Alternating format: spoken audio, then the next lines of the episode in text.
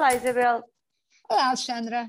Olha, hoje, hoje temos voltamos... um número triste. Temos um número triste. Nós já aqui e falámos. Preocupante. É preocupante. Falámos aqui no, na sequência do, do, da primeira fase do confinamento. Hoje ó, tiramos uh, o número do, do segundo uh, confinamento. Foi um estudo feito pelo ISP e pelo ISCTE, foi citado no Expresso, uh, em que fala de vítimas de cyberbullying e fala no número que é bastante assustador: 71% dos alunos foram vítimas de cyberbullying no segundo confinamento. É mais alto do que, do que no primeiro, 952 alunos têm mais de 13 anos, isto foi feito um estudo uh, em todos. Portanto, esse é o universo do estudo, é o universo, do, do estudo.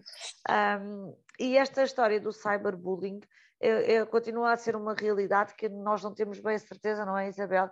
Se, se os pais estão realmente preparados para ver isto como uma ameaça ou é aquela coisa esquisita das, das redes sociais que, que eles estão meio por fora e não sabem bem do que é que se trata. Alexandra, o, o bullying virtual é o pesadelo dos pesadelos. Se o bullying na escola já era mau, o bullying virtual é qualquer coisa que nos acompanha 24 horas por dia, dia após dia, um, e não há sítio onde nos possamos esconder dele. Portanto, uh, mesmo para, enquanto pelo menos o, o, a vítima de bullying chegava à casa ou mudava ou ia para as suas atividades extracurriculares e podia abandonar, por assim dizer, o grupo que no recreio da escola lhe fazia a vida negra, neste momento, quando chega à ginástica ou ao piano, já toda a gente sabe aquilo que, eh, que aconteceu ou a fotografia fotografia um, trocista que foi posta, ou uh, pior ainda, quando ele próprio caiu na, alguém caiu na asneira de pôr para um amigo uma fotografia menos própria e acabou por ver essa fotografia.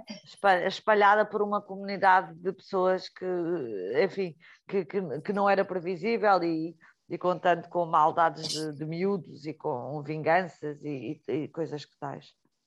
E, e, o que eu queria chamar a atenção aqui, ou que eu queria, achava que nós devíamos falar, e que é de verdade a, a grande espinha, é que este estudo também acaba por nos, de, por nos deixar perceber que quando os pais são chamados à atenção uh, sobre o facto do seu filho ser o agressor ou ser a origem uh, deste bullying, uh, os pais tendem a desvalorizar. Ou seja, se os filhos forem vítimas, ficam naturalmente fora de si, mas se os filhos forem agressores, tendem a dizer que são brincadeiras, que não é bem assim, que ele não é má pessoa, ou seja. É que a outra pessoa é fraca objetivo... porque, porque acusou demasiado o toque, que isto são coisas de hoje em dia. É como se nós não nos importássemos de educar crianças uh, para serem agressores, uh, só, só não estamos disponíveis é para ser pais de vítimas. Exatamente, essa é a grande espinha. Mas a, a, eu acho que um, não podemos dizer, não podemos dizer nem pôr as mãos no fogo que os nossos filhos não vão um dia ser uh, um agressor, um, ou que não vão fazer uma partida que não tem graça, ou que vão ser cruéis mesmo, ou que nós próprios também somos capazes de o ser. E, e a questão não é crucificar estes miúdos, não se pede aos pais que, uh, crucifiquem e mandem pôr na prisão uma criança de 12, 13, 14 anos que foi extremamente cruel com outra, mas que lhes compete ajudar a que os filhos, um, não venham a ser agressores, Dois, que eu acho que é outra questão muito importante, não fiquem passivos perante a agressão dos outros, porque este estudo mostra que pelo menos 40% disseram que eram cúmplices sem fazer nada, e eu pergunto-me se não serão muito mais, e os outros que dizem que fazem alguma coisa, se calhar dizem para o estudo, mas na realidade não fizeram, porque é muito difícil é, e nós sabemos, é muito difícil ser o que diz parem com isso, não é? A pessoa tem medo de ser a, a, vítima seguinte. Portanto, claro. a defesa tendencialmente fica calada, pode-se recuar um passo, mas uh, provavelmente não faz nada. E tudo isto se aprende. Aprende-se a dizer não no meio de uma massa de gente, aprende-se a ser corajoso, e isto é que é ser herói e portanto eu acho que os pais podem trabalhar muito estas qualidades com os filhos. Elas não nascem do nada, elas são trabalhadas e pôr-se no lugar do outro é uma coisa que exige que os pais ajudem o filho a fazer.